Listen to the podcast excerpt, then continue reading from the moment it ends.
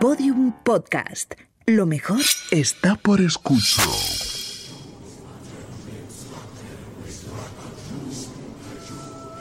Elena, en el país de los horrores. Con Elena Merino en Podium Podcast.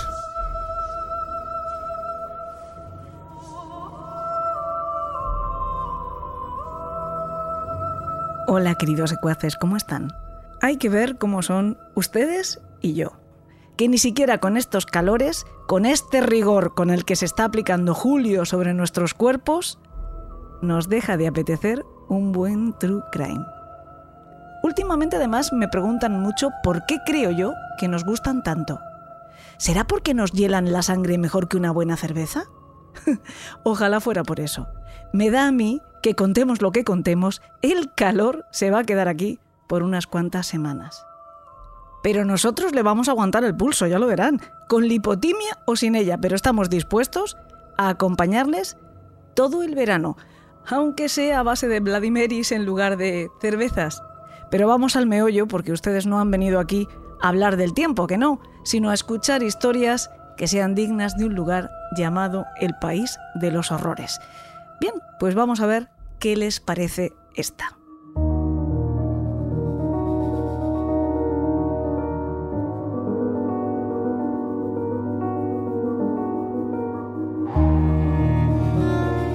Hasta no hace demasiado tiempo, en los países de la Commonwealth se aplicaba lo que se conocía como la Ley Meadows o la Doctrina Meadows, un principio, llamémosle pseudocientífico, que tuvo mucho predicamento en los tribunales durante largo tiempo y, por cierto, con importantes consecuencias, cuyo enunciado, atribuido al pediatra británico a quien le debe su nombre, Sir Roy Meadows, famoso sobre todo porque fue quien habló por primera vez, según que fuente consultes, sobre el síndrome de Munchausen por poderes, dice algo así como que la muerte súbita de un lactante en el seno de una familia es una tragedia.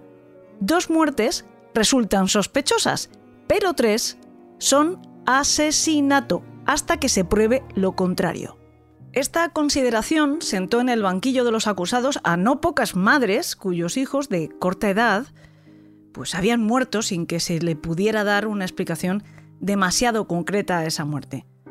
La creencia, que se tuvo mucho tiempo como tesis, Roy Meadows la desarrolló en su obra ABC of Child Abuse, donde por cierto menciona como ejemplo de lo que puede pasar si no se tiene en cuenta la advertencia que conlleva su principio a Marybeth Tinning. ¿Recuerdan a Marybeth Tinning? Hemos hablado un par de veces de ella en el programa, aunque ya hace algún tiempo. Pueden buscar su caso en nuestra fonoteca, pero en resumen les contaré que Tinin es una mujer que ha permanecido 31 años en la cárcel por la muerte de su novena hija Tammy Line. Sin embargo, se sospecha que acabó con la vida de los ocho anteriores, además, cuando todos ellos tenían pocos meses de edad. Las muertes eran atribuidas a distintas causas, siempre naturales, como la muerte súbita de lactantes o el síndrome de Reye, incluso meningitis. Después los médicos creyeron que podía tratarse de algún problema genético hasta que falleció también el octavo hijo, que era adoptado y por lo tanto no compartía ADN con ninguno de los dos padres, progenitores, eso sí, de sus difuntos hermanos anteriores.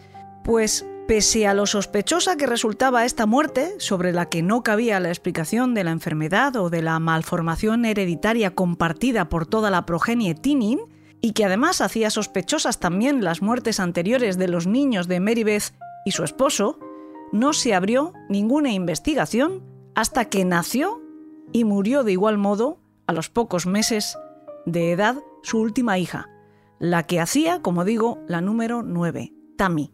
De acuerdo con la autopsia, fue asfixiada con un objeto blando como una almohada. Tras el fallecimiento de Tammy, Marybeth y su marido fueron detenidos e interrogados por separado, pero la policía solo obtuvo una confesión de ella, que reconoció haber acabado con la vida no solo de la pequeña, sino de dos de sus hermanos además, aunque más tarde diría que esta declaración fue obtenida mediante coacción y se desdijo de absolutamente todo. De hecho, Tinin no fue condenada por asesinato, sino por asesinato por corazón depravado, también llamado asesinato por indiferencia depravada hacia la vida humana, una figura jurídica que existe en la legislación norteamericana y que se refiere a un acto cometido por el acusado, aún consciente de que conlleva un alto riesgo de causar la muerte o un importante daño corporal, demostrando de este modo una indiferencia depravada hacia la vida humana, por lo que la muerte resultante se considera cometida con premeditación. En fin, Mary Tinin tiene hoy 81 años y lleva 5 en libertad condicional. Bueno, pues el doctor Meadows cita a esta mujer como ejemplo del síndrome de Munchausen por poderes o trastorno facticio infligido a otro, que según, como he dicho antes, algunas fuentes, él mismo describió por primera vez. Como creo que muchos de ustedes conocerán, se trata de una condición mental en la que el cuidador o el tutor crea la apariencia de problemas de salud en la persona que está a su cargo, pero para hacerlo puede llegar a causarle enfermedades reales lesiones graves o incluso la muerte. Según la tesis de Meadows, la ley Meadows, la segunda muerte en el seno de la familia Tinin tendría que haber disparado las alarmas y la tercera debería haber sido investigada como asesinato y de ese modo podrían haberse evitado otras cinco muertes posiblemente. Este razonamiento parece muy lógico, pero ya veremos cómo está, mucho me temo, lleno de lagunas y parcialidad. Y lo haremos contando algunos ejemplos que implican directamente al doctor Roy Meadows, no solo sus teorías, sino a él en su rol de testigo forense, y que acabaron poniéndole donde le corresponde realmente.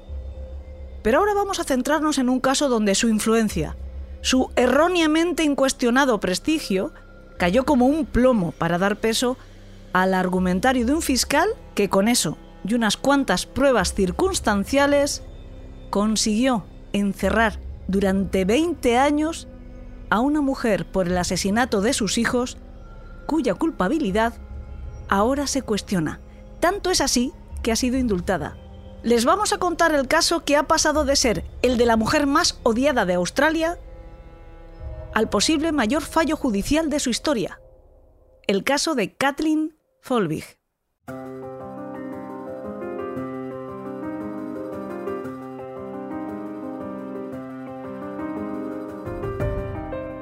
A Katy, como prefiere que la llamen, la criaron unos padres adoptivos, los Marlborough, que la habían sacado del orfanato de Vidura en Sydney, la ciudad donde había nacido tres años antes, el 14 de junio de 1967.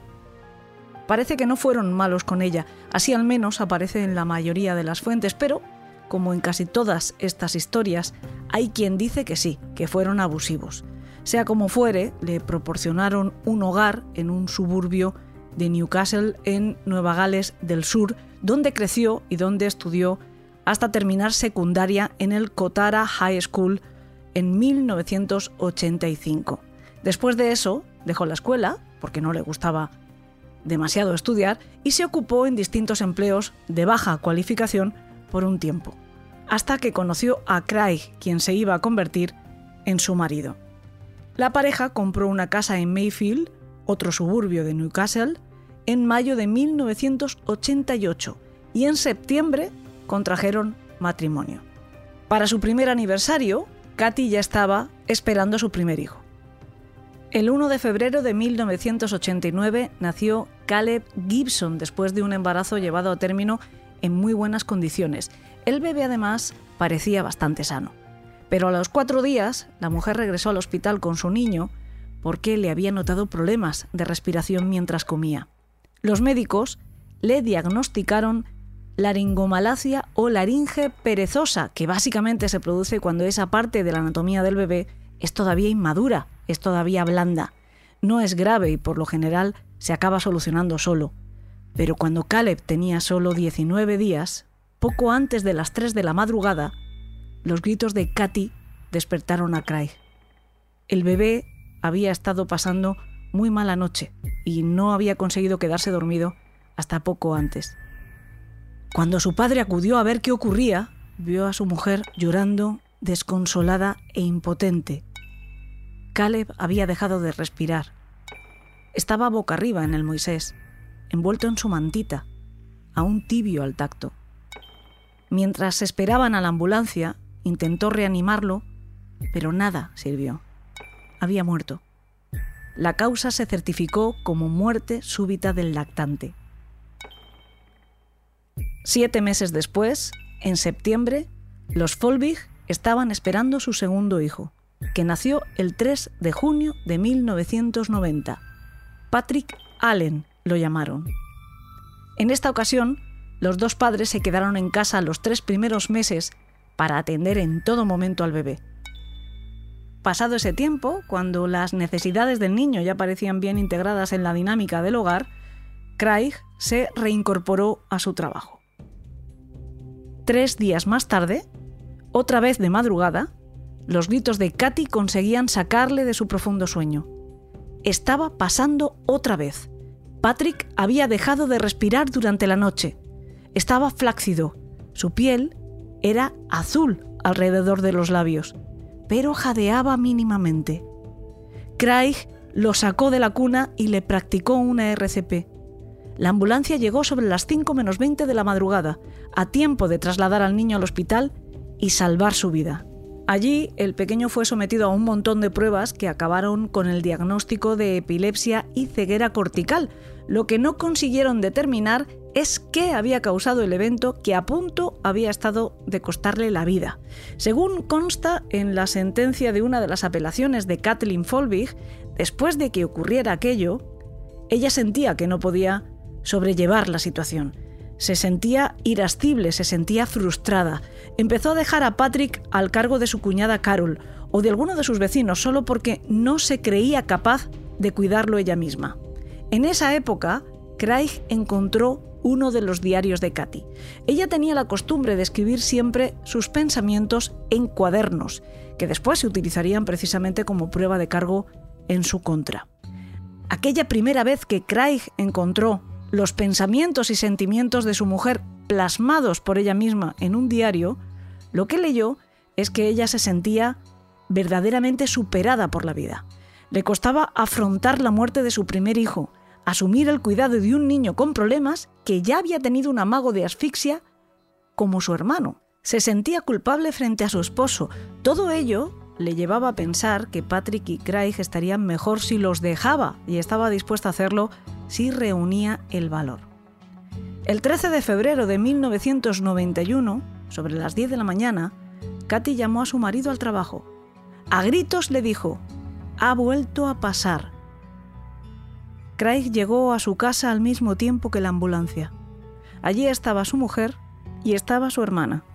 Katy la había avisado también. Ella lloraba junto a la cuna. No había permitido a su cuñada sacar al niño de allí. Craig lo encontró acostado boca arriba. Sus labios estaban azules. Los sanitarios comprobaron que aún vivía, pero fue por un brevísimo periodo de tiempo. Patrick moriría después de ser trasladado al hospital. Un médico certificó la muerte, pero no pudo especificar la causa. Tampoco en el examen post-mortem que se le practicó después. Sigue diciendo la sentencia de apelación que Katy pareció recuperarse muy rápidamente del fallecimiento de Patrick, como antes había hecho del de Caleb. Después del suceso, el matrimonio se mudó a Hunter Valley y ella empezó a presionar a Craig para volver a tener un hijo. Al principio, él fue reticente, pero cedió a condición de que los especialistas médicos en síndrome de muerte súbita del lactante estuvieran involucrados activamente en el cuidado del bebé desde el principio. Sarah Kathleen nació el 14 de octubre de 1992. Pusieron su cuna junto a la cama del matrimonio.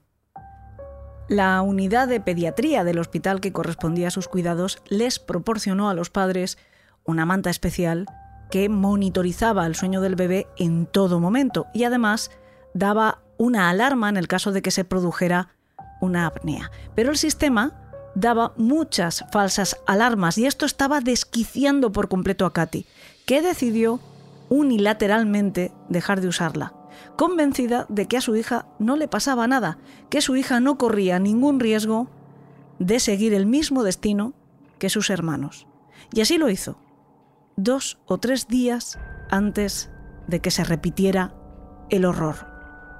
Craig contó en el tribunal que Katy solía estar de muy mal humor con la niña, pero particularmente la noche antes de su muerte. Sara no se encontraba demasiado bien y no era capaz de conciliar el sueño. Su madre estaba perdiendo la paciencia, así que fue él quien se encargó de acunarla hasta que la niña se durmió. Esa noche, el padre se despertó brevemente alrededor de la una de la madrugada y vio que había luz fuera de la habitación.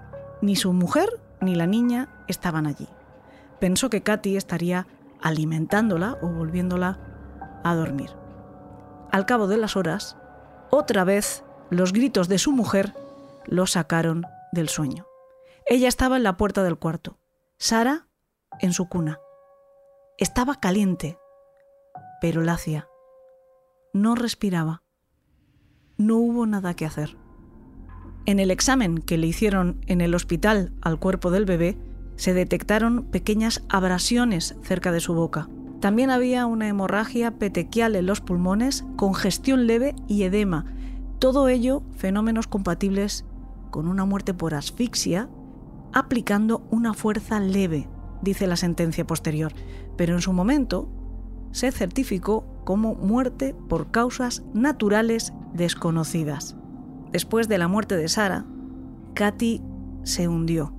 El matrimonio lo pagó.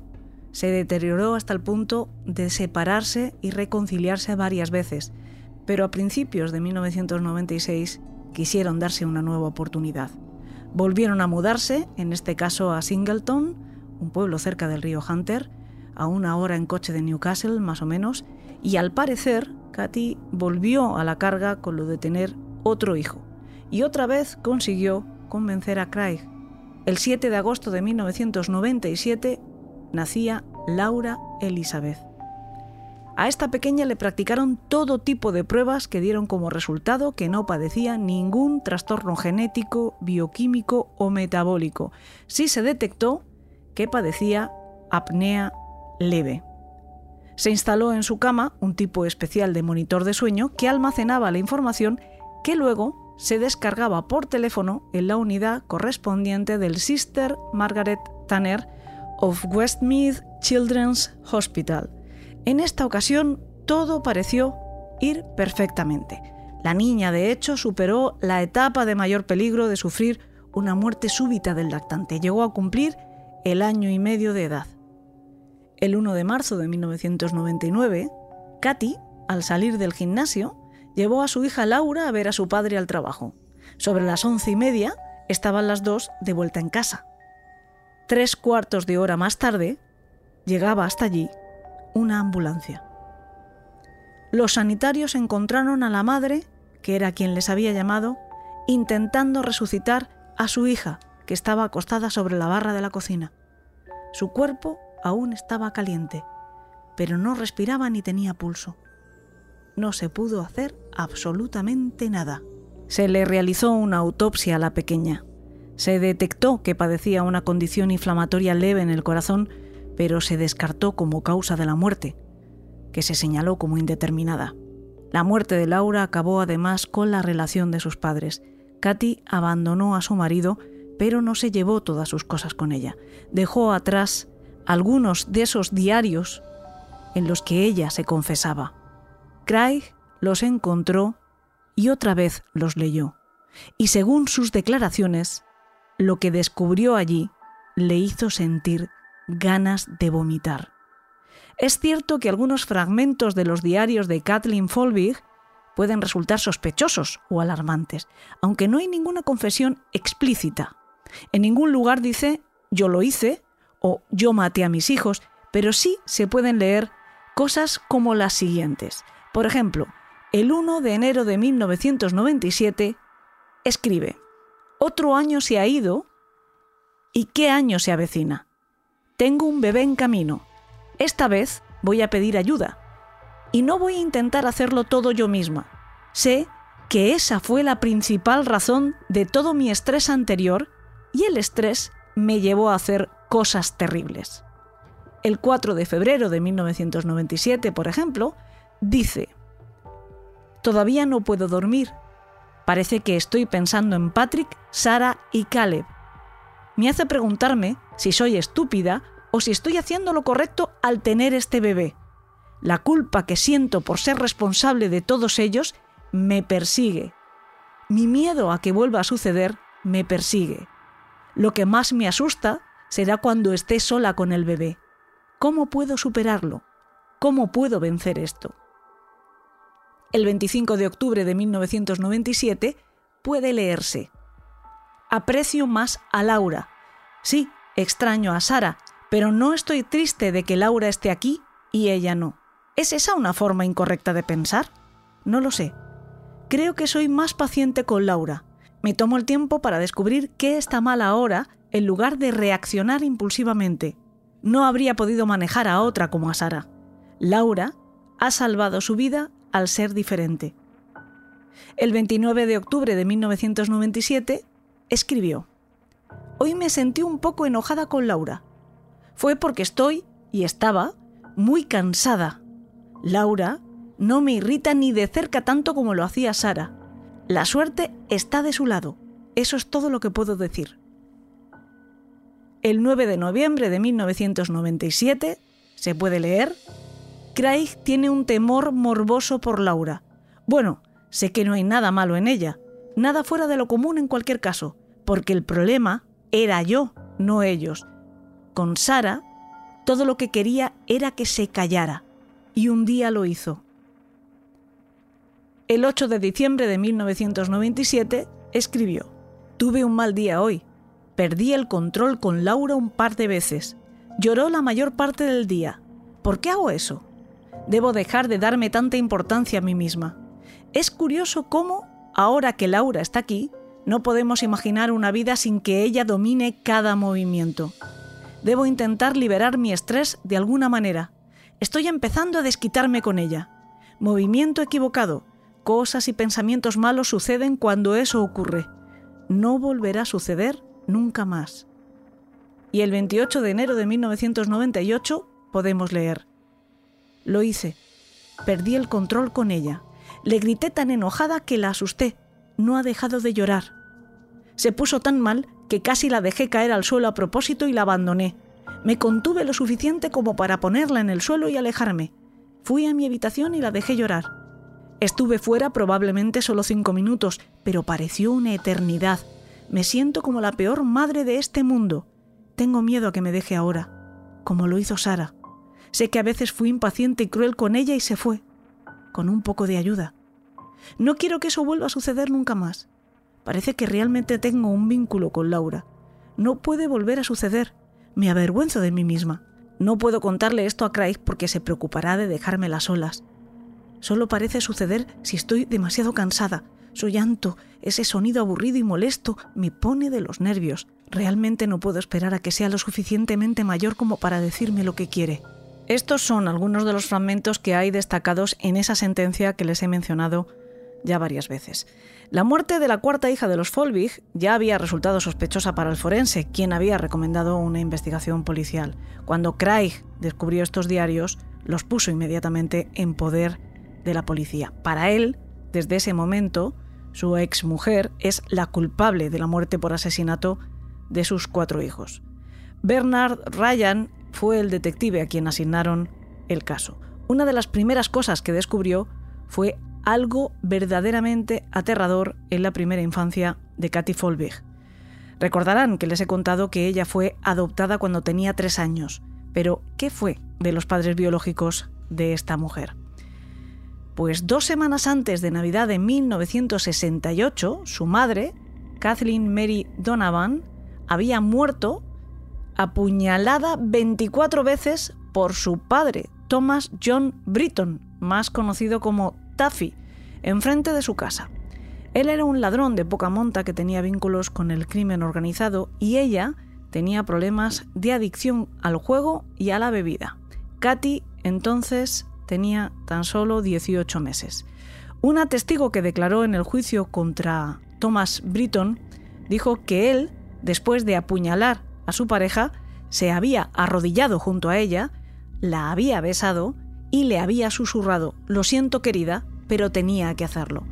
Después, se había vuelto hacia esta testigo y le había dicho, he tenido que matarla o ella iba a matar a mi hija. El hombre pasó 15 años en la cárcel y después fue deportado al Reino Unido.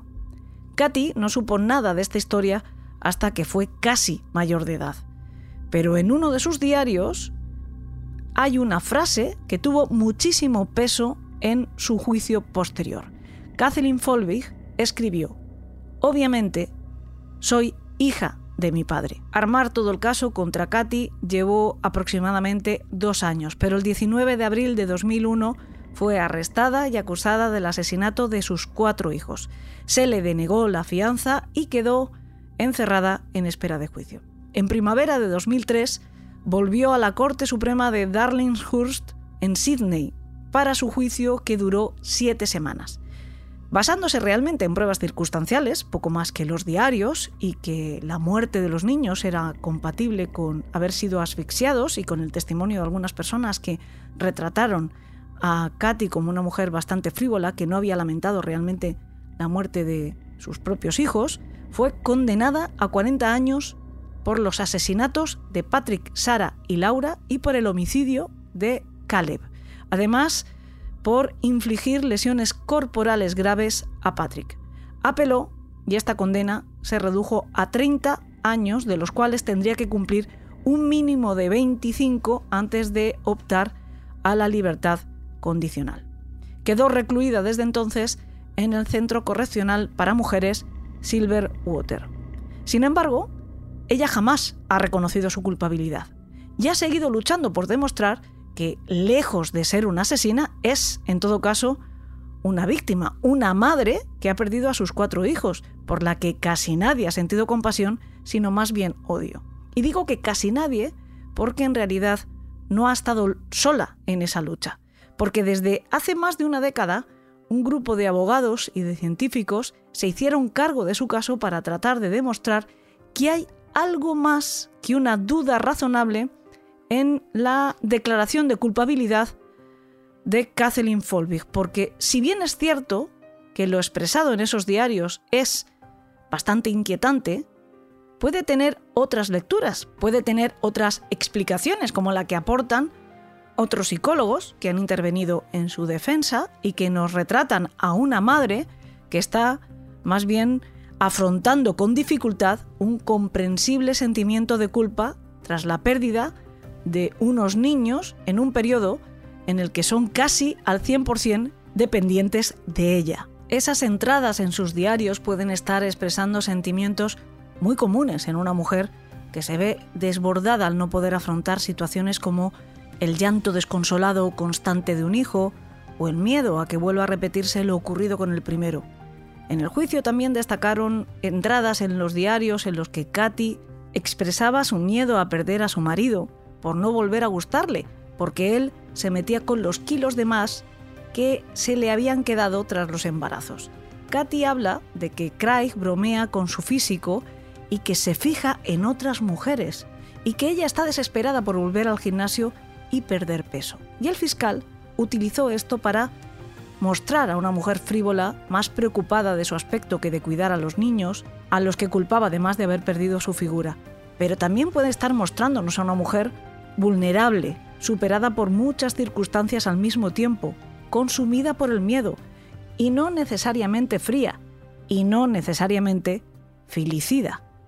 En el juicio, testimoniaron varios médicos que explicaron que las muertes eran compatibles con la asfixia provocada, pero no descartaron otras causas.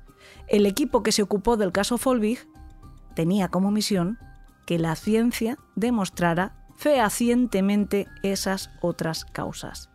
Y lo consiguieron. Este año, hace unas pocas semanas de hecho, así se lo han reconocido, aunque en realidad fue en el año 2018.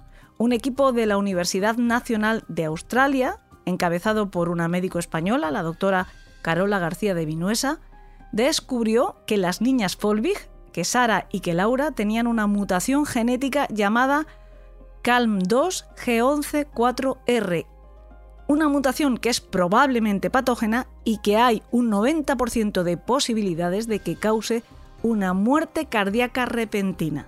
Sus hermanos Caleb y Patrick también tenían una mutación, aunque diferente. En su día, hace cinco años, estos descubrimientos no fueron admitidos por el juez Reginald Blanche, que consideró que no aportaban suficiente como para admitir esa duda razonable sobre la culpabilidad de Folvig que estaban buscando. Estos trabajos del equipo de la doctora García Vinuesa pues, han tenido su recorrido en distintas publicaciones científicas, han sido replicados y reforzados y ante la evidencia innegable, ahora sí, el pasado 5 de junio, el fiscal general de Nueva Gales del Sur, Michael Delay, aconsejó el indulto que fue concedido a Kathleen Folbig por la gobernadora Margaret Beasley. A día de hoy, Katy vuelve a ser una mujer libre. Eso sí, ha pasado encerrada 20 de los 25 años que como mínimo le obligaba a cumplir su sentencia. Todavía está por verse qué hará, si demandará al Estado, si se conformará con el indulto, si intentará una declaración de no culpabilidad. Nosotros estaremos pendientes para contárselo. Pero lo que nos gustaría ahora es poder entender bien y poder explicárselo a ustedes qué significa ese descubrimiento que hizo el equipo de la inmunóloga española que ha permitido la liberación de esta mujer. Y creo que la mejor manera de hacerlo es hablando con un experto, posiblemente el mayor experto que hay en nuestro país y en buena parte del mundo en el campo de la genética.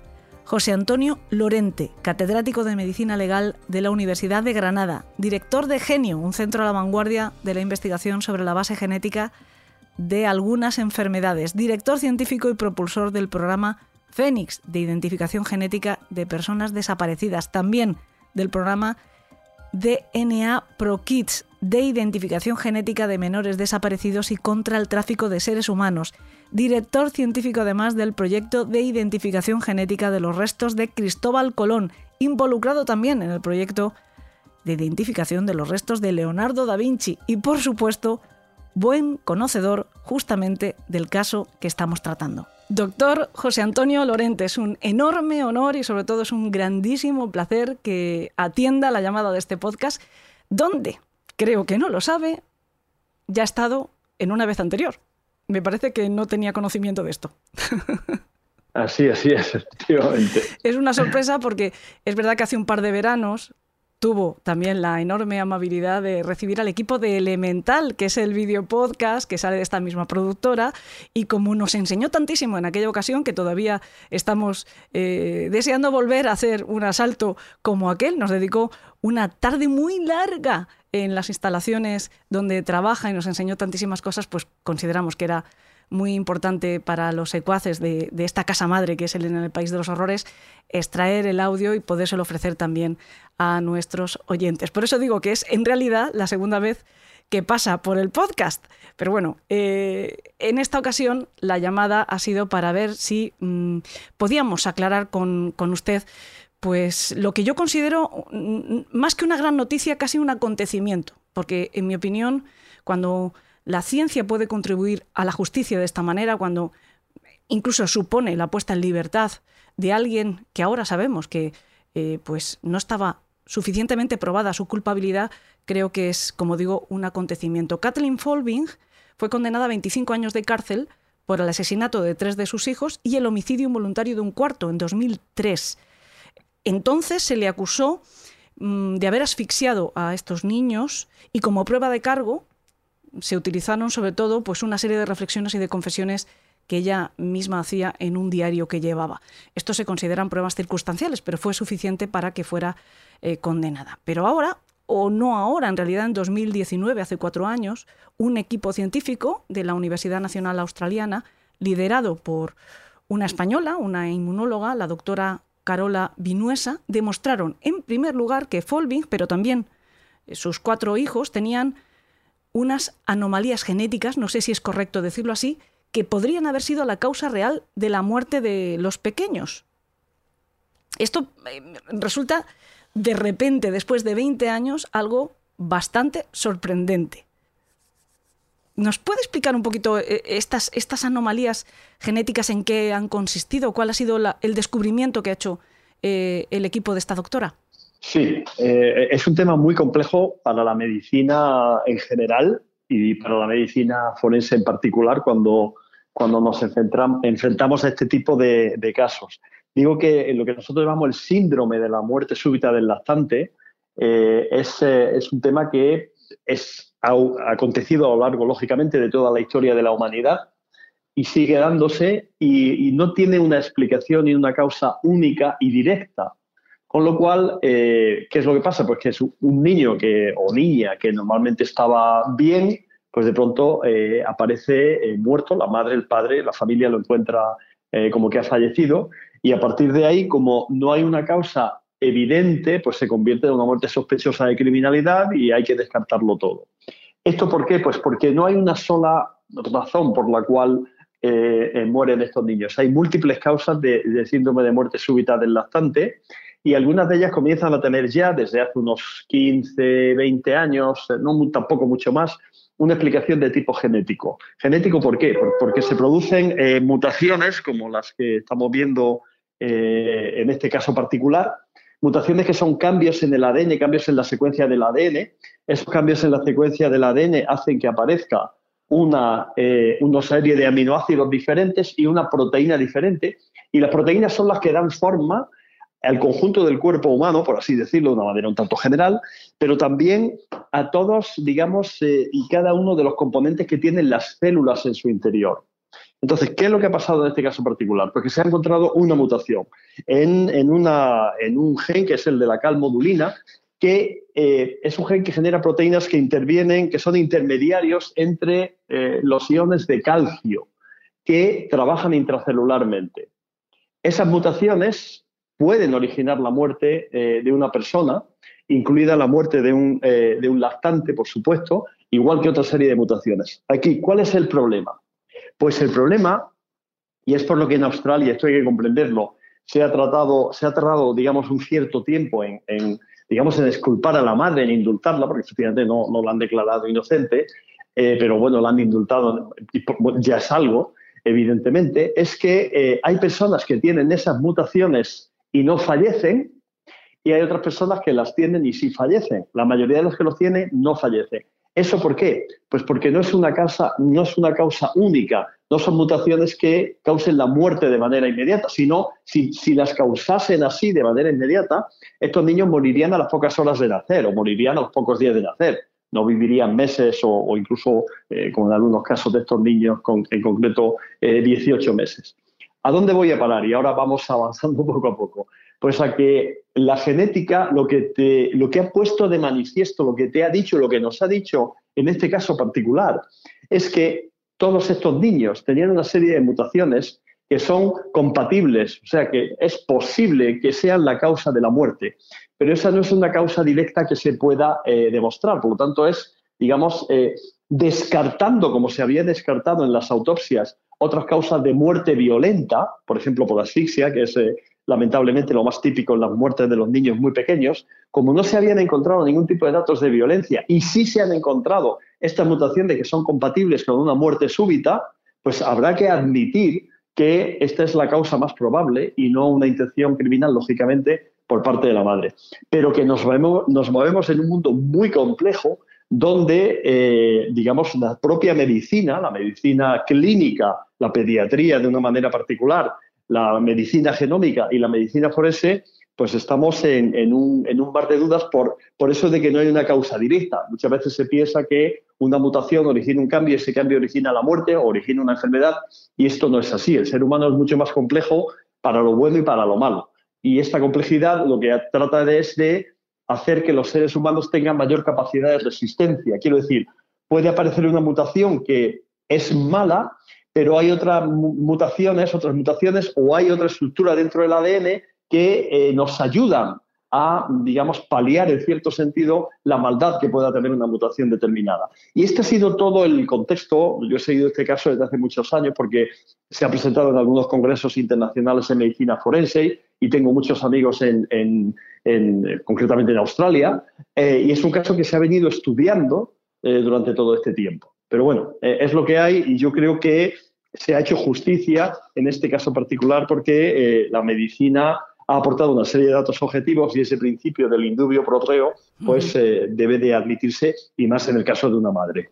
Voy a hacer algo que creo que no se debe hacer nunca, que es jugar un poco a la especulación, sobre todo meterme en la piel de un, de un juez, y es que probablemente si se contara con esta prueba en el momento del juicio en 2003, el resultado habría sido no culpable, no, no inocente, sino no culpable. Por eso lo que se le ha concedido es un indulto, no la exculpación, porque no se sabe. Lo que ha venido a demostrar este estudio es que no se puede determinar la causa de la muerte de estos niños realmente y por lo tanto no se la puede señalar a, la madre como, culpable porque tampoco había pruebas reales, había pruebas circunstanciales a partir de esos diarios, que es en lo que se apoyó en este caso el fiscal. Eh, insisto que esto es jugar un poco a la especulación por aclarar los términos. y, y, que mm, me meto en un terreno que no es demasiado cómodo, pero quizá sí que eh, nos permita un poquito eh, establecer un, terreno de juego más claro para todos. Lo que también llama la atención en este caso es que en esta investigación eh, del equipo de la doctora Minuesa es que se determina que Sara y Laura, que son las dos niñas, tenían esta mutación del gel del gen CALM, no, sé, no sé decirlo demasiado bien, pero bueno, CALM2 G, G11-4R, ¿no?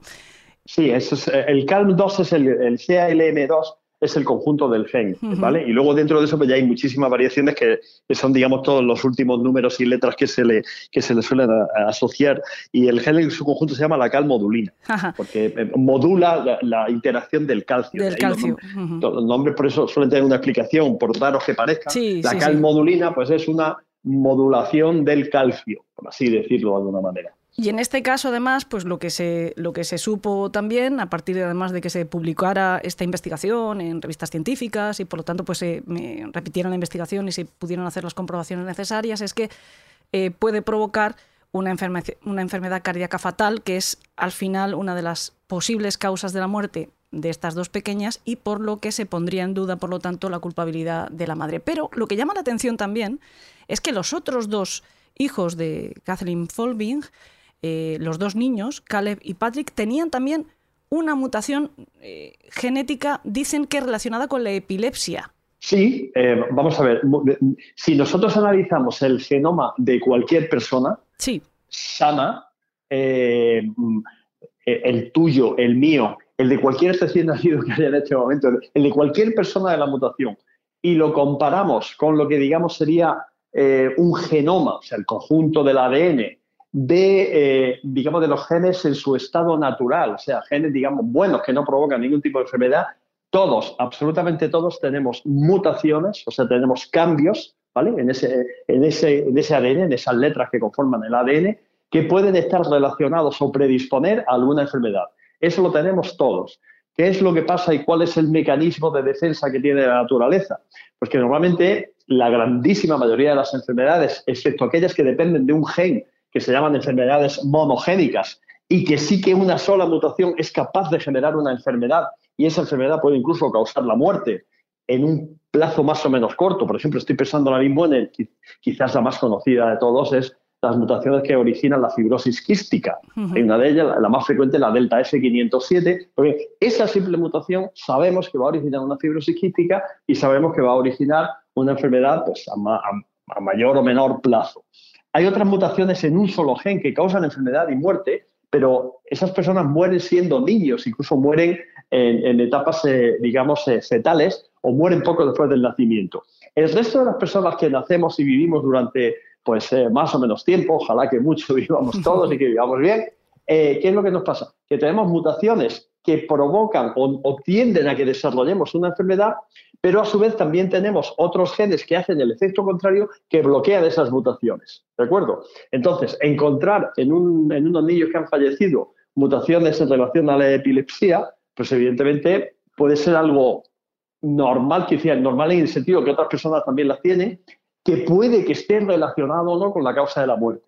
El problema, eh, el problema que se ha planteado en Australia, insisto que yo es un caso que, eh, que lo conozco desde hace mucho tiempo, porque eh, se ha discutido en, congresos forenses, ojo, con discrepancia en la interpretación por parte de los especialistas. No es que todo el mundo también esté de acuerdo, pero el problema que, el problema que hay es que, insisto, que esa mutación no prueba que esos niños hayan fallecido por esa, por esa causa. Esa mutación lo que te dice es que existe y que es compatible con una causa eh, de muerte de este tipo, de muerte súbita. Y por lo tanto, teniendo en cuenta el contexto histórico de, cómo eh, decir, es tan difícil comprender que una madre eh, pueda acabar con la vida de cuatro de sus hijos, etcétera, hay que asumir eso como cierto. Entonces, yo no, yo, por ejemplo, yo estoy en un lugar y estoy en un hotel, ¿qué te digo yo? En el norte de Europa, en Tromsø, en el norte de Noruega, estoy viendo que yo estoy en mi hotel tan a gusto, en una habitación, eh, temperatura de 24 grados dentro de la habitación, eh, manga corta incluso, y yo estoy viendo que por fuera la gente está andando eh, muy protegida, que es un día gris y tal, y que lleva muchos abrigos, etc. Yo puedo deducir que hace frío, incluso que hace mucho frío pero yo no puedo decirte exactamente la temperatura que es y si ese frío es causa de congelación o de lo demás. Pues la genética nos dice en estos casos lo mismo. Ojo, estos cambios, estas mutaciones en, la calmodulina, en el gen, el CAL2, que es el, que estaba implicado, pueden causar la muerte. Y como aparece en niños que han tenido esa, eh, esa muerte súbita, es totalmente aceptable que pueda ser la causa de la muerte. Pero eso no se puede demostrar. Por lo tanto, es una interpretación que hay que hacer en ese contexto de que puede ser la causa y en la que, con cierto retraso, porque esto ya se sabía desde hacía algún tiempo, eh, pues eh, los eh, tribunales australianos pues han finalmente aceptado. Claro, pero es que entiendo quizá, o entiendo, o, puedo ver quizá una serie de razones para que esto haya sido así, porque Dice en algunas declaraciones que he leído en la prensa, la doctora Minuesa, por ejemplo, que están recibiendo peticiones de otras madres que están encausadas, acusadas, incluso que están encarceladas por la muerte de sus hijos mm, de muy corta edad y que quieren que se revisen sus casos de la misma manera, que se les haga un análisis eh, genético, que se vea. Además, en cuanto yo leí el caso de Folvig, me vino a la cabeza un caso que ha pasado también por por el programa y que es un caso eh, demasiado sangrante, que es el de Meribeth Tinin, eh, porque es una madre que acusada del asesinato de nueve de sus hijos y no se le acusó hasta que uno de esos niños que murió era un hijo adoptado y por lo tanto se descartó que pudiera ser una causa eh, congénita, una enfermedad congénita que iban pues teniendo cada uno de los niños que nacían. ¿no? al ser un adoptado, pues empezó a sospechar que podía haber eh, una causa mecánica en la muerte de esos niños, ¿no? Y por lo tanto se le acusó de, asfixiarlas y estuvo en la cárcel. Pero bueno, esto abre, digamos, la ventana, de la, esperanza a muchas madres para que se revisen sus casos. Pero sí, haciendo un análisis de ADN de cualquiera de nosotros puede encontrarse mutaciones eh, genéticas que podrían em, ser efectivamente pues una voz de alarma ante la posibilidad de una muerte natural, ¿no sería también una, no sé, una salida para personas que efectivamente podrían haber acabado con la vida de sus hijos. No sé si me estoy explicando. Es que no, me gusta mucho plantear esta hipótesis, pero... No, no, no. Yo, lo entiendo perfectamente y nuestros oyentes seguro que también. Eh, vamos a ver. Claro, uno dice, bueno, si hay todo tipo de mutaciones y tal, eh, pues al final se puede encontrar alguna que sea compatible con una muerte súbita, eh, del lactante, etcétera. Tampoco son tantas las que son compatibles con la, muerte súbita del lactante, incluso con la muerte súbita de los adultos, ¿vale? que también es una muerte que existe. Muchas veces en el adulto suelen ser muchas de ellas por, lo que nosotros llamamos síndrome de QT largo, que QT es, eh, dentro de las ondas del electrocardiograma, que suele ser por mutaciones en los canales de, eh, de potasio, ¿vale? que tienen un tamaño diferente, el potasio no circula bien, no se repolariza bien la célula, etcétera, etcétera.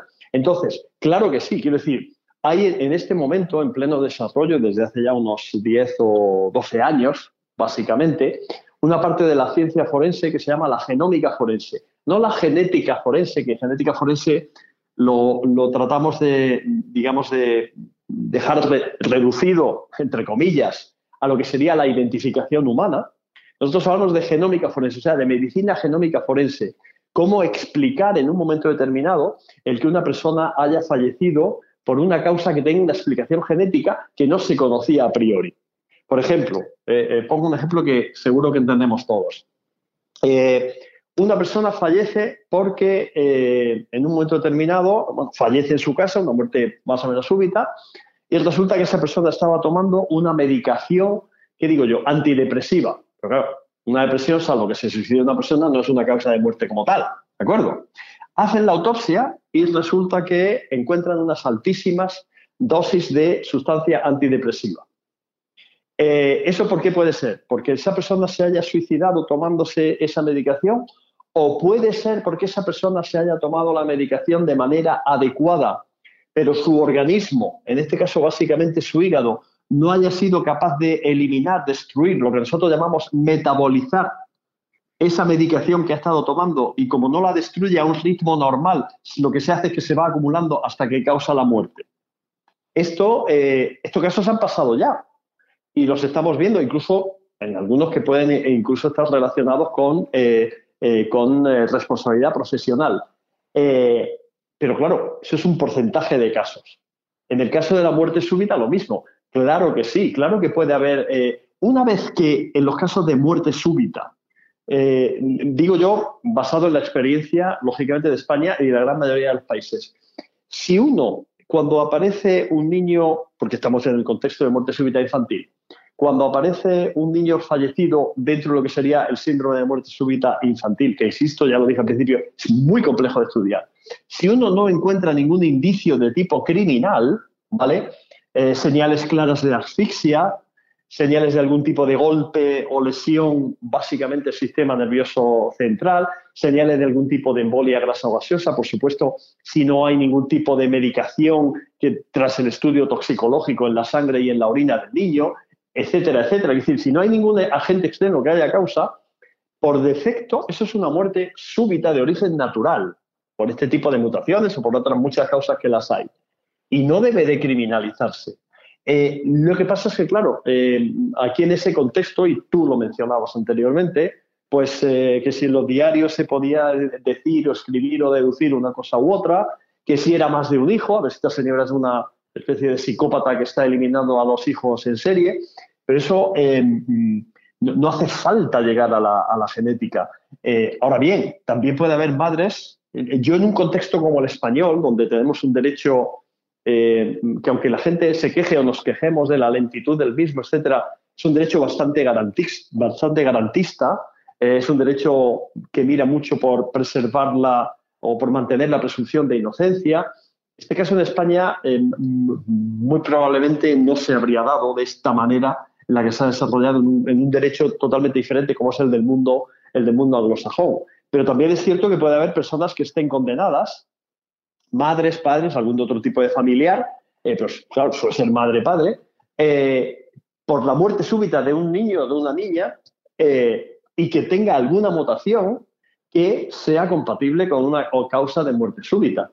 Aquí lo que a nosotros como expertos forenses y como especialistas en la materia nos llamaba la atención desde el principio cuando se discutían estos casos en los congresos es que realmente en las autopsias no encontraban signos de violencia de ningún tipo ni de causa de muerte externa. Y cuando eso no se encuentra, pues es una muerte de tipo natural. Eh, pero bueno, si se interpreta que múltiples víctimas, en este caso múltiples hijos y tal, pueden haber sido por una causa, por la misma persona, etcétera, pues a partir de ahí es donde se distorsiona un poco la, la situación. Pero que la genética lo que hace es aportar datos que permiten decir esto que sospechamos que sea una muerte súbita de origen natural, es decir, no criminal, ¿vale? Pues eh, la genética te dice que sí, que, vas por el buen camino asumiendo esa interpretación y que si se exculpa a esa persona de haber cometido el delito, pues no debe quedar ningún tipo de, digamos, de zozobra mental o de, o de sensación de no estar actuando correctamente por parte de los jueces.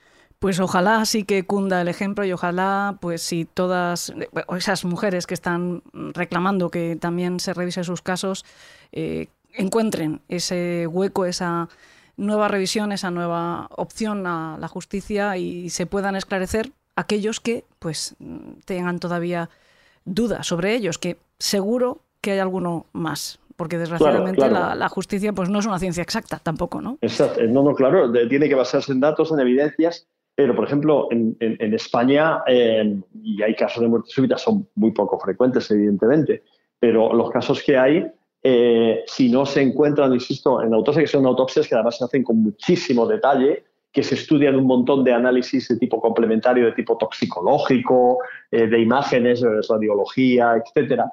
Eh, si no se encuentra una causa criminal externa, o sea, un agente externo que haya podido causarla, pues se asume como una muerte de tipo natural y normalmente bastante desgracia tiene ya la familia con ello, eh, como para, digamos, seguir ahondando una posible culpabilidad. Por supuesto que se hace un, estudio del, contexto eh, por parte de... Eh, por parte de la policía, guardia civil o de las policías autonómicas que correspondan, se hace un estudio de tipo psicológico de la familia, etcétera, en aquellos casos en los que bueno, puede haber una mínima sospecha de, de pero bueno, la autopsia las autopsias se hacen hoy en día con muchísimo detalle, muy bien hechos, con estudios microscópicos de una calidad eh, y que ofrecen un montón de información.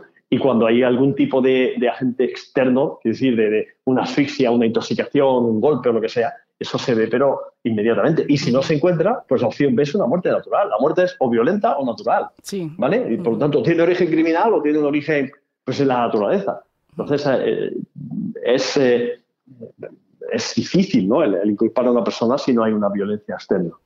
Desde luego, en el caso de, esta mujer, si como está todo, ahora ya está eh, reconociéndose, es un fallo judicial, como se considera el mayor de la historia de Australia, ponerse en su piel es bastante doloroso porque además de la pérdida de estos cuatro hijos, pues ha tenido que estar 20 años encerrada en la cárcel y además considerada por grandes titulares. Yo este caso lo tengo, de hecho, en algún libro de casuística. Está recogido como. Hay un libro en concreto que se llama Evil Woman, está dentro de, de pues eso, de las mujeres más malas, ¿no? Y está esta mujer que ahora, pues todo parece indicar, y así parece que se está reconociendo, era perfectamente inocente, ¿no? Eh, incluso algo peor, era una pobre madre, una víctima también de, la naturaleza, ¿no? de, de, de haber sufrido esta terrible tragedia, esta terrible desgracia. José Antonio Lorente, muchísimas gracias por, por atendernos, por ayudarnos a entender eh, los vericuetos de la ciencia, que son también muy complejos, pero fascinantes. Muchísimas, muchísimas de nada, decía.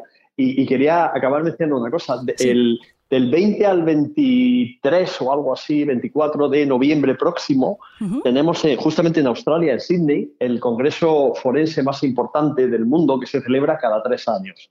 Digamos, es tan importante y tal que se celebra eh, cada tres años para, bueno, pues para acumular, eh, digamos, una gran experiencia y casos muy complejos, tecnologías nuevas y que sean, digamos, muy evidentes, muy prometedoras, etcétera. Eh, y este es uno de los temas estrella en el área de la patología forense. Se va a hacer una serie de revisiones y un estudio del mismo para ayudar a que todos los médicos eh, y todos los especialistas forenses del mundo, incluidos no solo médicos, sino policías que investigan este tipo y psicólogos y este tipo de, delitos, pues comprendan mejor el caso y, a veces, eh, digamos, no tengamos tanta facilidad en acusar y en inculpar a una persona, que muchas veces se hace demasiado deprisa, y se utilice más la prudencia y la posibilidad de, eh, digamos, de barajar otras hipótesis alternativas, por así decirlo. Pero bueno, que mm, se aprende de la experiencia, se aprende de, digamos, de, los errores, y esto sin duda alguna, yo personalmente, ya desde hace una serie de, de años, cuando empecé a ver las publicaciones sobre esta materia en concreto, eh, y empecé a, escucharlo en los congresos, digo, esto, esto, aquí se están columpiando, aquí están, están interpretando las cosas que no son, porque estas, eh, este tipo de, situaciones existen.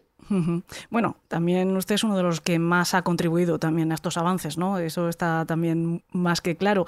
Yo mm, me acabo de dar una idea. Me temo que en noviembre igual le volvemos a importunar, le volvemos a llamar a la puerta y nos hace ya que no podemos ir hasta Sydney, que ya quisiéramos, sí. nos hace de cronista y nos cuenta a ver qué conclusiones se han llegado o cómo, cómo se ha desarrollado esa, esa interesantísima jornada que, o jornadas a las que ya digo, ya me encantaría a mí acudir, pero me temo que no nos da el presupuesto para llegar hasta las antípodas de momento.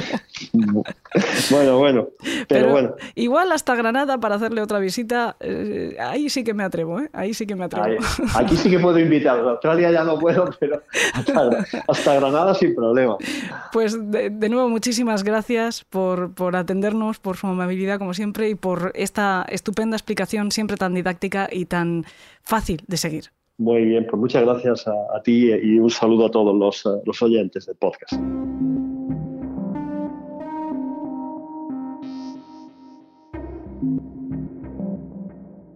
Elena. los horrores. Con Elena Merino en Podium Podcast.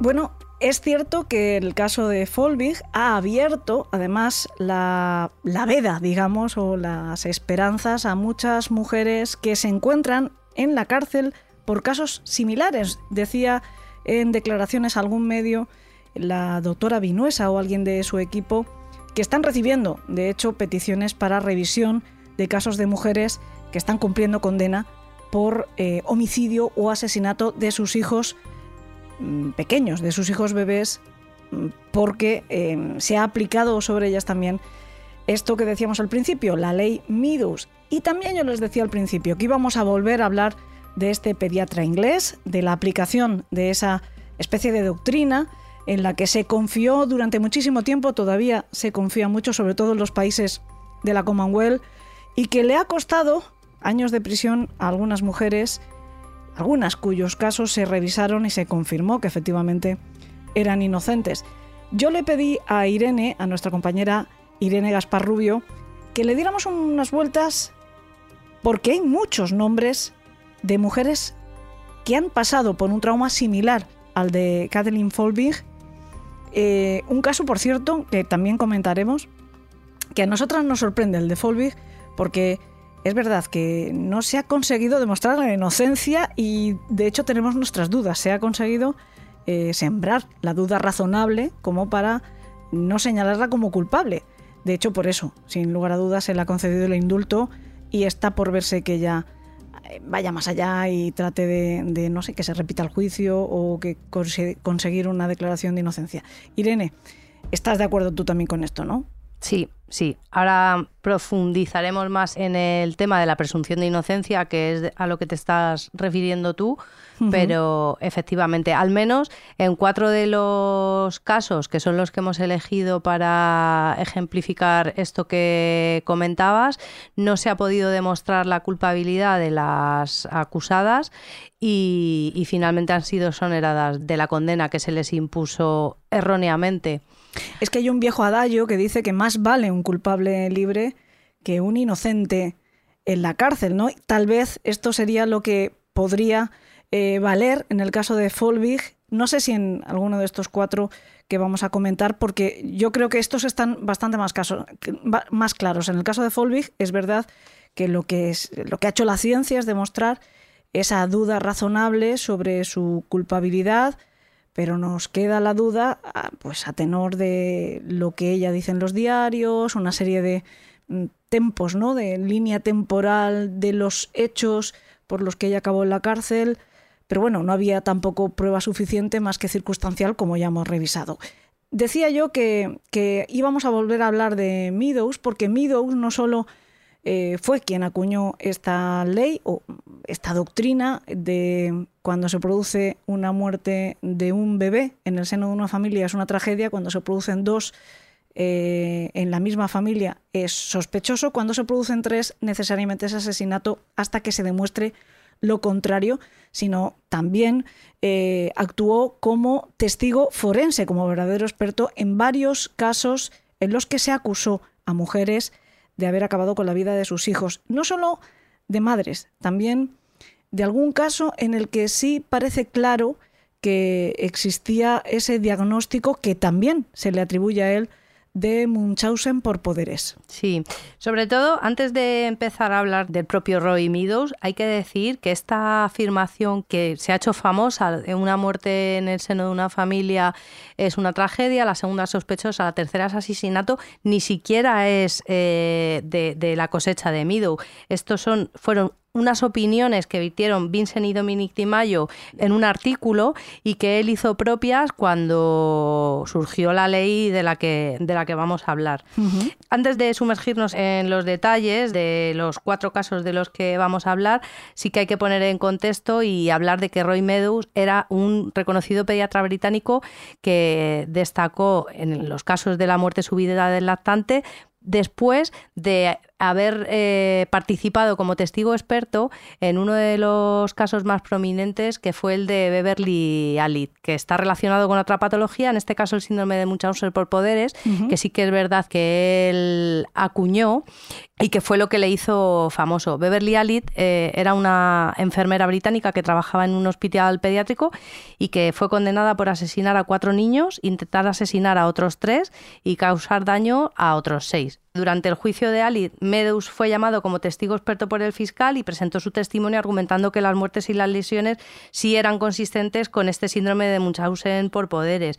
Y, realmente es que eh, sobre este caso no había ninguna duda porque además había grabaciones del propio hospital y el acceso a, la insulina, que era eh, lo que produjo la muerte de los, de los, que, de los niños que sí que fallecieron, eh, estaba el registro de, farmacia de del que ella había sacado esa insulina que le había provocado las muertes a los niños. O sea que sobre este caso es que no había ningún tipo de duda y por eso el, prestigio de este, de este pediatra. No existe ninguna duda en el caso de esta mujer y a partir de la fama que él adquiere como testigo experto, le llaman para otros casos. También el libro que yo comentaba al principio, en el que menciona el caso que también hemos mencionado de Tinin lo pone como ejemplo de Munchausen por poderes, pero ya sí juntando esa patología, el Munchausen por poderes, con la maternidad. Pone como ejemplo a Tinin, es verdad que es demoledor, si lo pensamos, nueve asesinatos en, en el seno de una misma familia, que sí es verdad que habría requerido en algún momento tal vez la intervención, incluso aunque no hubiera sido, aunque al final se hubieran podido demostrar que eran todo muertes naturales y justificadas a partir de algún tipo de problema genético de esos niños, quizás sí que habría requerido una intervención por parte de los servicios sociales mm, pues más efectiva que, hubieran asistido también a esta mujer que se empeñaba una y otra vez en volver a ser madre, como digo, hasta en ocho ocasiones de forma natural y una de adoptando, ¿no? que es precisamente a partir de la cual se consigue demostrar que ella es la que está provocando la muerte de los niños. Meadows se convierte, como digo, en testigo estrella de un montón de casos. De hecho, no solo eso, sino también esta tesis que, como tú señalas, ni siquiera es suya al 100%, sino que él la toma de otros y que se convierte en una especie de ley, ley no, no legislada, sino hablamos de doctrina, es hmm. casi promotor de la acusación contra madres que están perdiendo a sus hijos, ¿no? Y se convierte en testigo estrella de un montón de causas contra diferentes acusadas de la muerte de sus hijos. Sí, porque además cuando él presenta eh, sus, argumentos y sus teorías sobre, sobre estos casos, no tiene en cuenta otros estudios que ya existían en el, en el Reino Unido. Eh, de hecho, yo he podido acceder a, uno de ellos en el que participaron 325 familias, de las cuales eh, un porcentaje bastante alto ya había tenido una muerte previa de un hijo por muerte súbita del lactante, con lo cual hay un, porcentaje estadístico y demostrable, demostrable estadísticamente hablando, y, ya hemos comentado fuera de micro que la estadística social, a pesar de que tiene detrás eh, el método científico como forma de obtención de datos, no deja de ser eh, social, no es una cuestión... Eh, que pueda, que pueda ser veraz al 100%, porque de hecho si fuese así eh, no, no, no, cabría la duda, no, no, no, se hablaría de posibilidades o de probabilidades. Si fuese el 100%, lo contrario del 100% eh, sería imposible. Con lo cual, eh, cuando hablamos de, pues esto, de probabilidad y estadística en, ciencias sociales, siempre tenemos que tener en cuenta que hay un margen de error. Y, para poder dictaminar una sentencia de, culpabilidad, aparte de esta probabilidad, tenemos que tener en cuenta otros factores probatorios que, sumados y en conjunto pongan de manifiesto que la culpabilidad es, es real y que no cabe ninguna duda. Y sin embargo, el testimonio de Meadows en cada uno de estos juicios se basaba siempre en esa estadística que encima ni siquiera estaba bien hecha. Eso es. Esto es lo que se conoce como la falacia del fiscal, que lo vamos a decir muy sucintamente porque es una cosa complicada, pero bueno, la falacia del fiscal consiste en dar testimonios controvertidos y teorías estadísticas sin fundamento científico para respaldar las acusaciones, en este caso de, de asesinatos. Se presenta cuando o el fiscal o el abogado basan gran parte de su argumento en este testimonio de Meadows sin considerar de forma adecuada otras explicaciones posibles para las muertes del bebé, como pueden ser enfermedades naturales o, u otras causas genéticas. Además, se ignoran las dudas y las críticas planteadas por otros expertos médicos que cuestionaron estas teorías de Meadows y que daban eh, la validez científica a, las conclusiones. Por ponerte un ejemplo, imaginemos que en un caso de robo, el fiscal argumenta que el acusado es culpable porque es extremadamente improbable que haya alguien más que haya tenido acceso a la escena del crimen. El fiscal en este caso podría basar su argumento en la idea de que la probabilidad de que otra persona haya estado presente es muy baja, por lo tanto el acusado debe ser culpable. Y ya está. Sin ninguna prueba más. Y ya está. Entonces, claro, los argumentos de Midu en este caso sí que cojeaban. Además, por otro lado, él ocultó pruebas. Ya lo hablaremos cuando lleguemos al caso de, de Sally Clark, que es la persona que se vio afectada por estas declaraciones, pero sí que es verdad que él ocultó que a uno de los, en uno de los niños podría, podría haber tenido una infección eh, bacteriana que hubiese podido provocar la muerte. Una cosa no descarta la otra. Quiero decir que en cuestiones de probabilidad una entre 73 millones, como él decía, sí que puede existir la probabilidad de que haya sido la madre quien haya asesinado a los niños, pero sustentándonos en otras pruebas complementarias a esa estadística, no se puede fundamentar al 100% que la madre era la asesina de los niños. Claro, tú mencionas el caso de Sally Clark, que es mm, particularmente doloroso también por la tragedia que finalmente vivió esta mujer, más allá de la muerte de sus dos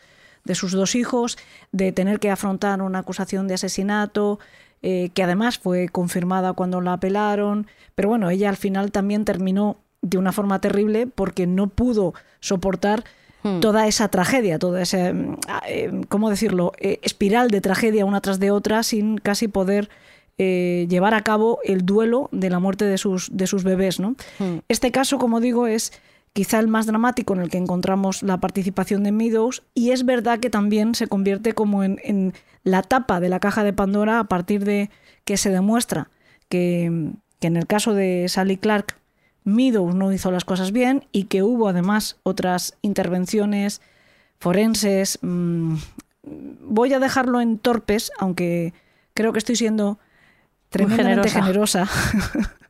Eh, que fue lo que propició que se tuvieran que revisar un montón de casos más de mujeres que, como digo, estaban o juzgadas y condenadas cumpliendo condena o en vías de, que se fuera de, recibir una sentencia en firme en proceso de apelación, etcétera.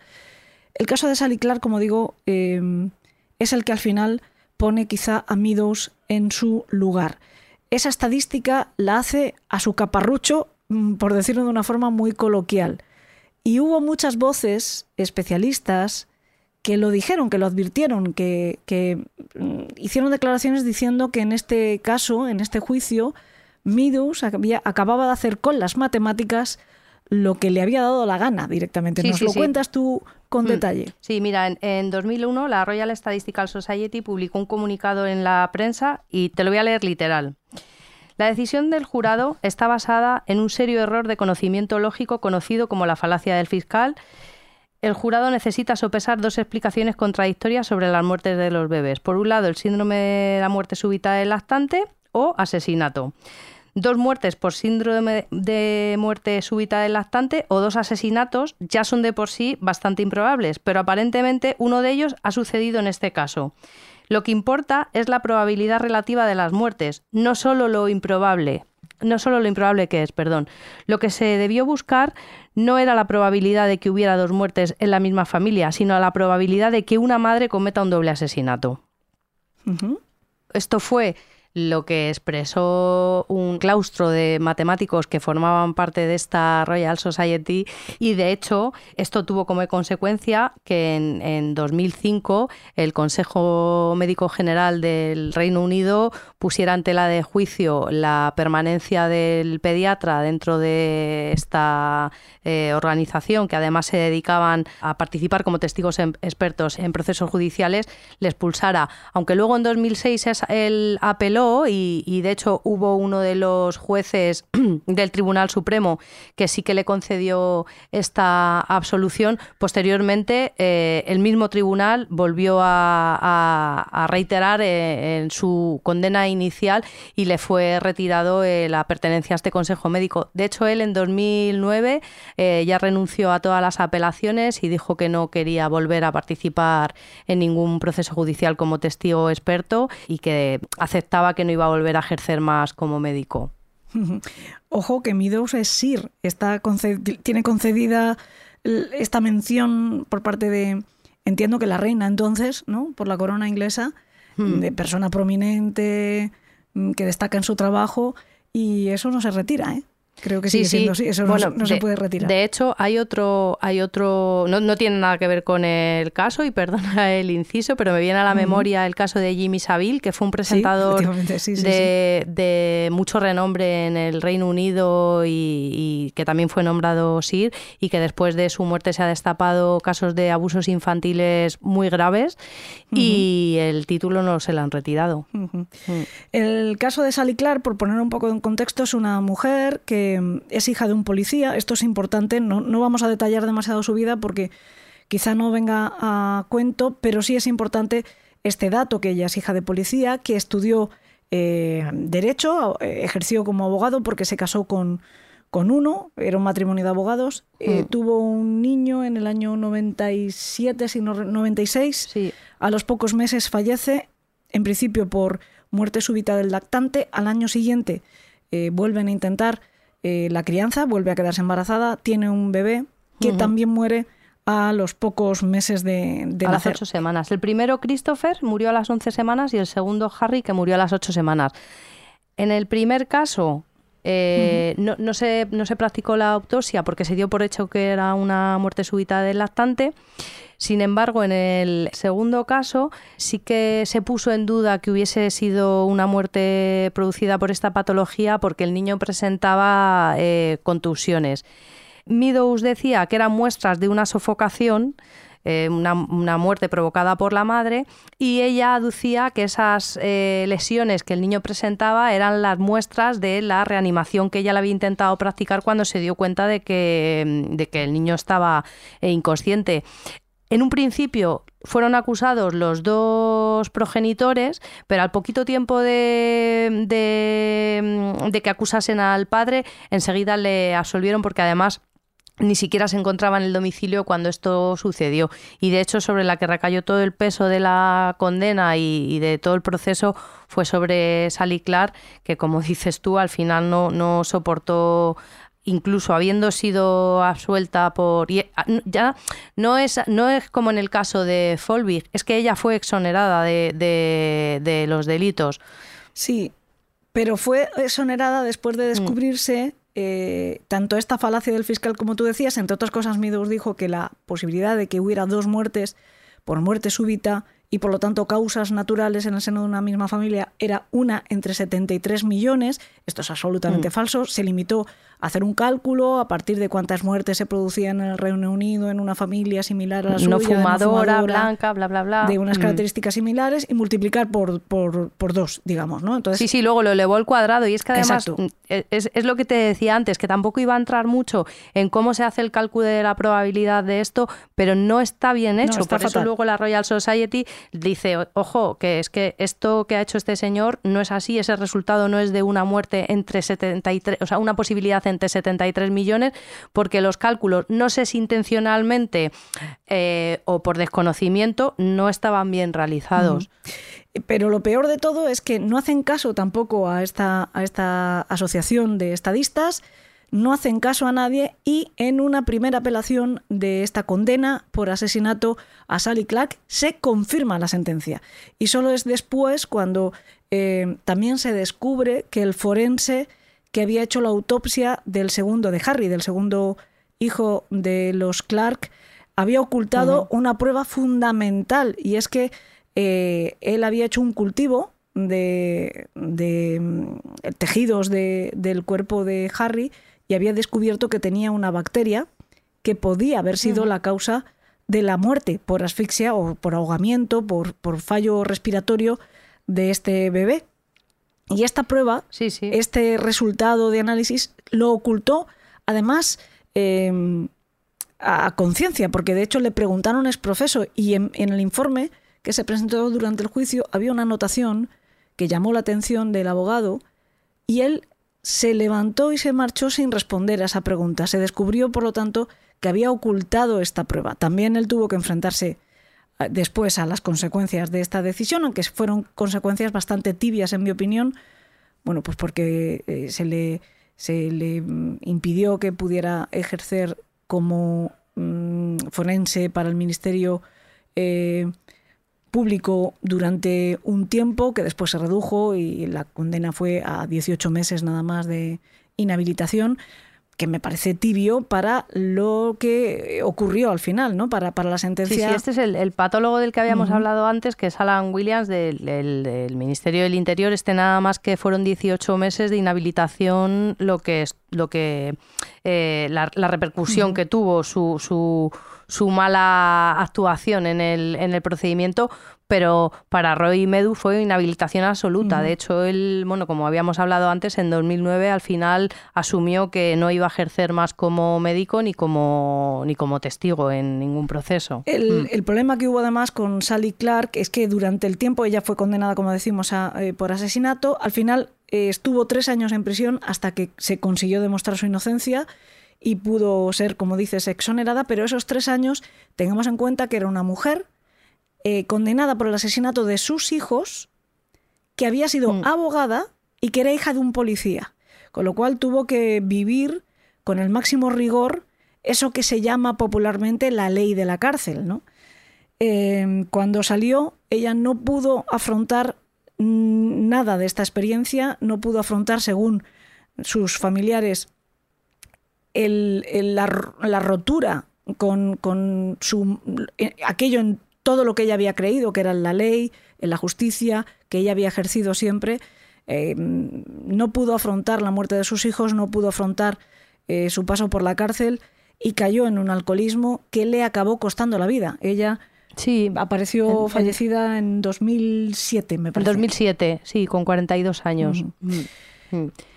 Es que es lo que comentábamos, que los análisis posteriores revelaron que había graves errores en las pruebas médicas y que eh, había otras posibles eh, explicaciones, ya sean enfermedades naturales, en este caso fue eh, la infección bacteriana que hizo que, le llevaran a la cárcel. Y esa pérdida de confianza en el sistema judicial, aparte de la pérdida de sus hijos, que tiene que ser algo tremendamente horrible y además es que fue un, juicio muy mediático y de hecho a raíz de la encarcelación eh, de, sí, de, mm, del encarcelamiento de Sally Clark hubo otras personas que, sufrieron las mismas consecuencias que ellas, luego demostrándose que había sido un error eh, judicial por las falacias expresadas por este eh, prestigioso pediatra y al final la llevaron a, pues eso, a, acabar falleciendo eh,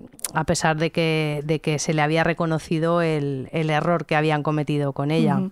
Algunos casos más eh, tienes también anotados, ¿verdad? Sí, Sí, sí, el de mm, Donna Anthony, que de hecho Donna Anthony es, eh, eh, sucedió antes que el de Sally Clark. Lo que pasa es que a ella no se le pudo mm, eh, volver a juzgar con las mismas garantías hasta que se destapó toda la, mala fe que había habido en el, en el caso de, de la que ya hemos hablado. El caso es que Donna Anthony también es una mujer británica cuya vida se vio trágicamente afectada por el testimonio del, del pediatra Roy, Roy Medus. Ella era madre de dos bebés que fallecieron entre 1996 y 1997. La condenaron en, en el 98 como consecuencia del testimonio de, de Meadows y fue sentenciada a cadena perpetua tras un juicio en el que el pediatra nuevamente sugirió que, que Don había sofocado a su primer hijo para obtener la atención del, de, perdón, del primero no, del segundo, para obtener la, la obtención de atención de, de, de, su esposo del que se estaba separando. Esto sería un poco el caso de Munchausen por poderes del que uh -huh. eh, este pediatra ha ido recurriendo con el, con el, con el paso del tiempo. Uh -huh. eh, sin embargo, años después, los expertos expertos médicos argumentaron igualmente que las conclusiones de Medu se basaron en una interpretación incorrecta de la evidencia y que no había cien, eh, pruebas científicas sólidas para respaldar su testimonio. Esto después de un, un largo proceso legal, en 2005 fue, fue exonerada tras haber pasado varios años en la cárcel, bueno, desde 1998. Mm. Pero, como, pero tampoco es la, la única. También tenemos... Correcto. Otras eh, dos, uh -huh. otras dos, otros dos casos similares, el de Trupti Patel y el de Angela Canins, que pusieron de manifiesto una problemática recurrente, eh, la falacia del fiscal con el testimonio de Roy Meadows, sus teorías controvertidas, su falta de fundamento científico. Eh, Trupti Patel era británica de origen indio y fue acusada de asesinar a sus tres hijos recién nacidos. Igualmente, en los casos anteriores surgieron eh, dudas sobre las evidencias que se presentaron y la validez de las teorías, pero en un principio también fue encarcelada. No había pruebas sólidas para respaldar, para respaldar las afirmaciones de que las muertes habían sido homicidios intencionales y los expertos médicos argumentaron que había otras explicaciones plausibles para las muertes y, es lo que, había, lo que hablábamos antes. Esto no quiere decir que se haya podido demostrar al 100% que sean inocentes, pero es que en caso de duda, indubio por reo, es eh, uno de los principios fundamentales en el sistema judicial eh, universal. Hay que demostrar que una persona es culpable para llevarla a la cárcel. No, y, y no se puede basar como ya te he dicho antes, en pruebas probabilísticas que además no tienen el peso científico que se les debe presuponer cuando forman parte de, de un, de, del sistema probatorio de, de un juicio. Uh -huh. Entonces, bueno, y, igualmente, Trupti Patel fue exonerada. Y el último caso, el de Angela Canins, que también es de, origen británica, fue encarcelada nuevamente por las teorías falaces de, de Meadow. Fue, fue, condenada por el asesinato de sus dos hijos después de que éste testificara que las muertes no se habían producido por síndrome de la muerte súbita del lactante, sino por la acción de la madre y eh, su condena fue revocada posteriormente debido a la falta de pruebas sólidas que respaldaran las afirmaciones del pediatra. Es que es terrorífico, si nos paramos a pensar estamos hablando de mujeres que han sido víctimas, en realidad víctimas subsidiarias de una tragedia, de la pérdida de sus hijos. No me puedo imaginar, yo no soy madre, pero no me puedo imaginar posiblemente un dolor mayor que ese y que sin uh -huh. embargo su duelo no, no, no solo no termina ahí, sino que casi empieza ahí, ¿no? Porque tienen que enfrentarse a una acusación terrible, a una condena a perpetuidad en algunos casos, por la tragedia terrible de haber perdido a sus hijos sin que nadie las crea y simplemente por el prejuicio de un individuo del que además, mm, después de que él renunciara, tú has conseguido leer declaraciones de su mujer que testifica sí. que este hombre tenía un, unos eh, prejuicios bastante misóginos. Sí, es verdad que estamos hablando de que es su exmujer, ¿vale? Que... Sí, que puede ser que también sea una palabra dada con ciertos intereses, ¿no? Con, Eso con es. rencores, vamos, pero... Eso es, eso es. Eh, ella lo que decía que, que, bueno, mmm, que él tenía un carácter bastante misógino y que en muchas ocasiones eh, la, las teorías venían de la mano de esa misoginia que él demostraba ciertamente. De hecho, bueno, esto es una anécdota más dentro de la historia del pediatra. Se habla de que en su época del de, instituto había, um, había interpretado interpretado el papel del juez de las brujas de Salem y que y ya se le veía cierta, cierta tendencia a, juzgar a las, a las mujeres simple, por el simple hecho de, ser mujeres, eh, porque él pensaba que había cierta maldad en, en, nosotras. Entonces, sobre esa base, eh, si ya vas con prejuicios mm, que no tienen ninguna ninguna ningún, soporte eso es pues eh, podemos tirar del hilo y, hasta donde quiera llegar. En fin que eso siempre es peligroso el, el prejuicio en general siempre es muy peligroso pero ojo que tenemos poco a lo que agarrarnos definitivamente que uno puede pensar la prueba científica la prueba empírica el ADN ha venido para salvarnos. La semana que viene veremos que no, que también puede haber confusiones y errores, no por un análisis mal hecho, sino por una cosa que se llama quimera. Vamos a hablar de quimeras eh, genéticas, algo muy, mm. muy interesante.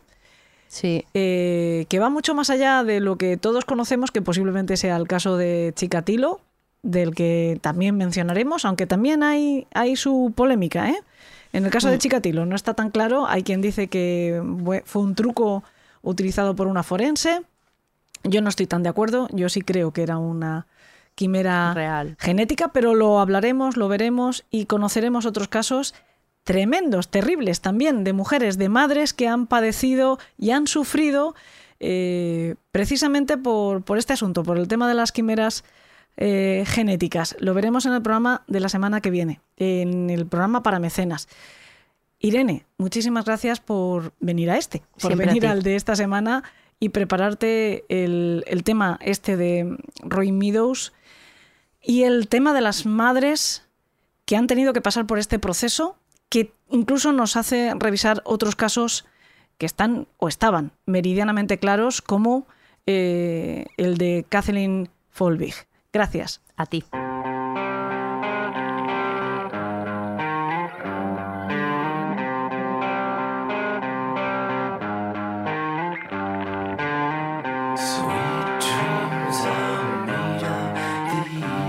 Catherine Folbig durante todo este tiempo ha tenido el apoyo incondicional de una buena amiga de Tracy Chapman.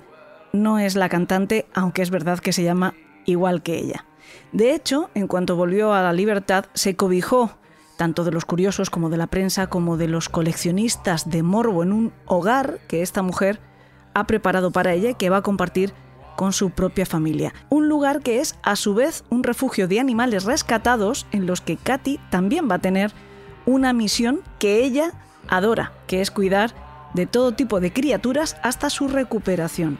Que sepamos Folbig solo ha hecho una declaración pública desde que ha sido indultada, que ha grabado ella misma con el móvil y que después ha enviado a los medios, donde ha querido agradecer la ayuda que ha recibido, en especial de Tracy, también reconocer la victoria que supone su liberación para la ciencia y, sobre todo, recordar a sus hijos, a los que dice amar por encima de todas las cosas.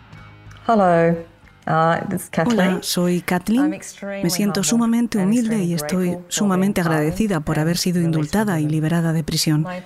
Mi gratitud eterna va hacia mis amigos y familia, y especialmente Tracy y toda su familia, y no habría sobrevivido a todo este calvario sin ellos. Hoy es una victoria para la ciencia y sobre todo para la verdad. Durante los últimos 20 años que estuve en prisión, siempre he pensado en mis hijos, he sufrido por ellos y los extraño y los amo terriblemente. Gracias.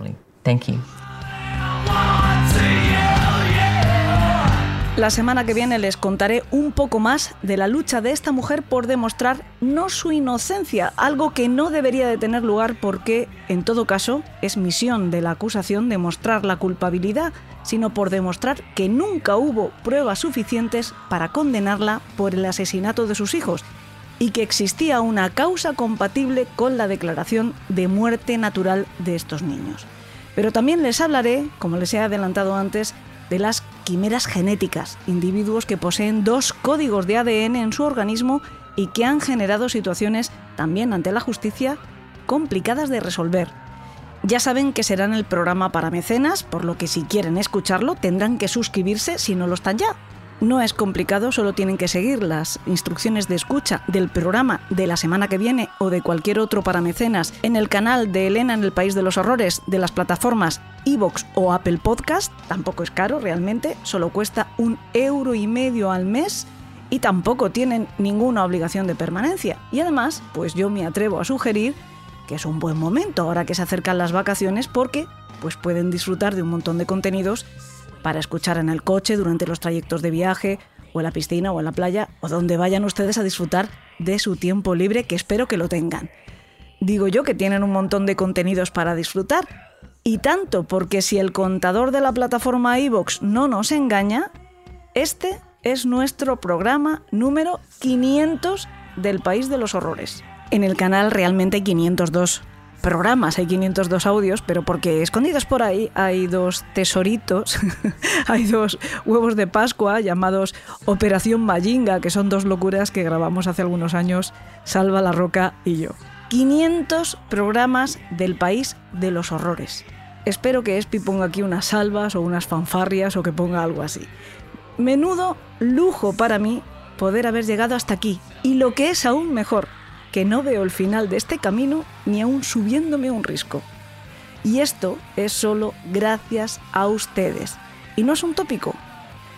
No todo lo que se repite, no todo lo que nos oyen decir cientos de veces es un cliché. Simplemente es verdad y es una obligación moral reconocerlo. No es un tópico ni un cliché darles a todos las gracias mil veces las que haga falta. En todo caso, es un mantra hasta el miércoles que viene y que tengan todos dulces sueños.